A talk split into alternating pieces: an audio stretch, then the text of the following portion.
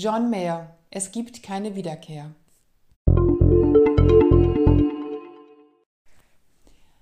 Die große Zeit der Politthriller war in den 60er und 70er Jahren vor allem im Filmgenre.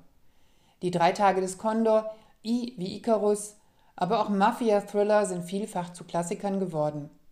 In der Literatur findet man aus dieser Zeit Frederick Forsyth mit seinen berühmten Romanen Der Schakal oder Die Akte Odessa.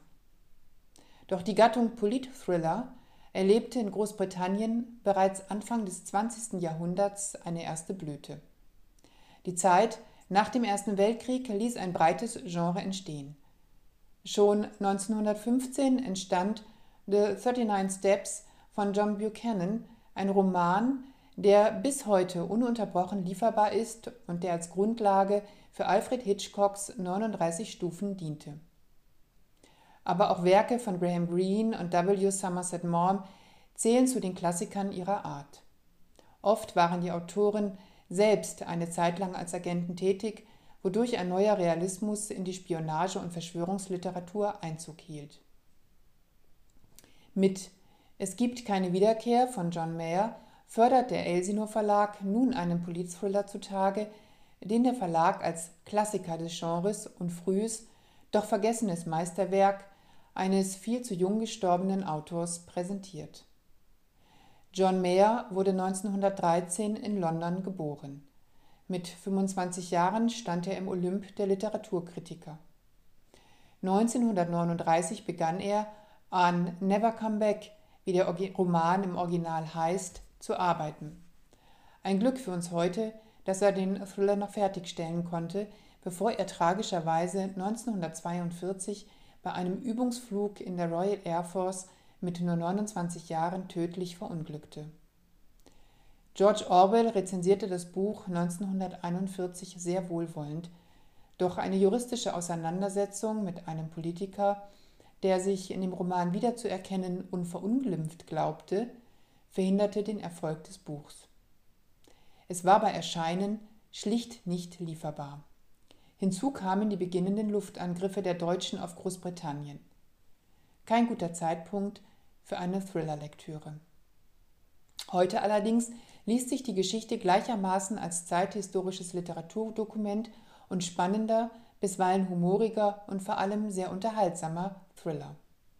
Desmond Thane, Boulevardjournalist mit Fantasie und Fabulierkunst, beginnt eine Affäre mit einer ebenso schönen wie erotisch kühlen Frau. Anna fordert ihn in ihrer Unnahbarkeit heraus.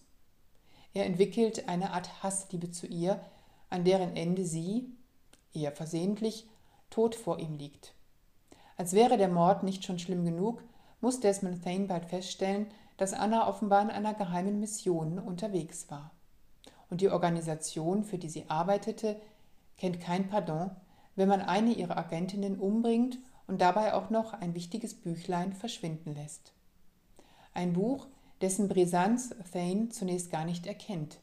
Der abgebrühte, vom Leben gelangweilte Journalist wird zum Gejagten. Und so unsympathisch er mit seinen Mogeleien, seinen wilden Geschichten, seinem Egoismus und seiner Selbstverliebtheit auch ist, schon bald fiebert man mit mit mit diesem Antihelden, den man trotzdem irgendwie bewundert für seine Schlagfertigkeit und seine Geschicklichkeit, jede noch so missliche Situation irgendwie zu meistern. Sei es mit Gewalt oder mit Lügengeschichten, die ihm mehr als einmal Kopf und Kragen retten. Da fragt man sich schon, ob der Mann nicht nur überlebt, weil er sein Gegenüber einfach totquatscht.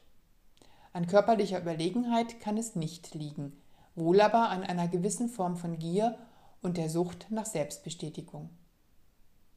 So lesen wir hier auch rein gar nichts, das sich einfach in Gut und Böse einteilen lässt. Freilich, aus heutiger Sicht ist das alles schon einmal da gewesen. Geheimorganisationen, eine weltweite Verschwörung, die nach Macht strebt, die Superbösewichte aus den James Bond-Filmen lassen grüßen. Und doch ist hier nichts wie James Bond, nichts wie ein klar definierter Agentenroman aus dem Krieg, ob er nun der erste, zweite oder kalte ist. Hier stehen sich zwei Schattenwelten in einem Kampf gegenüber, in dem ein Einzelner mit dem Glück des Naiven, des Gewitzten und des Unerschrockenen ein gehöriges Durcheinander anrichtet. So bleibt es nicht bei einem Toten, so wenig wie am Ende die Welt wieder in Ordnung ist. Denn inzwischen tobt der Zweite Weltkrieg. Angesichts der Menschenleben, die dieser fordern wird, was zählt da schon ein Mord?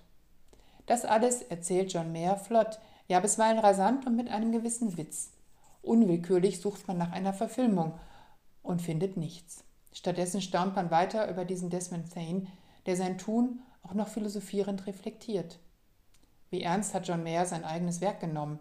Auf jeden Fall schuf er mit Es gibt keine Wiederkehr das wunderbare literarische Bild einer berstenden Welt und ihren irren Fanatikern angesichts des Krieges, an dessen Ende nichts mehr sein wird, wie es war. John Mayer, Es gibt keine Wiederkehr.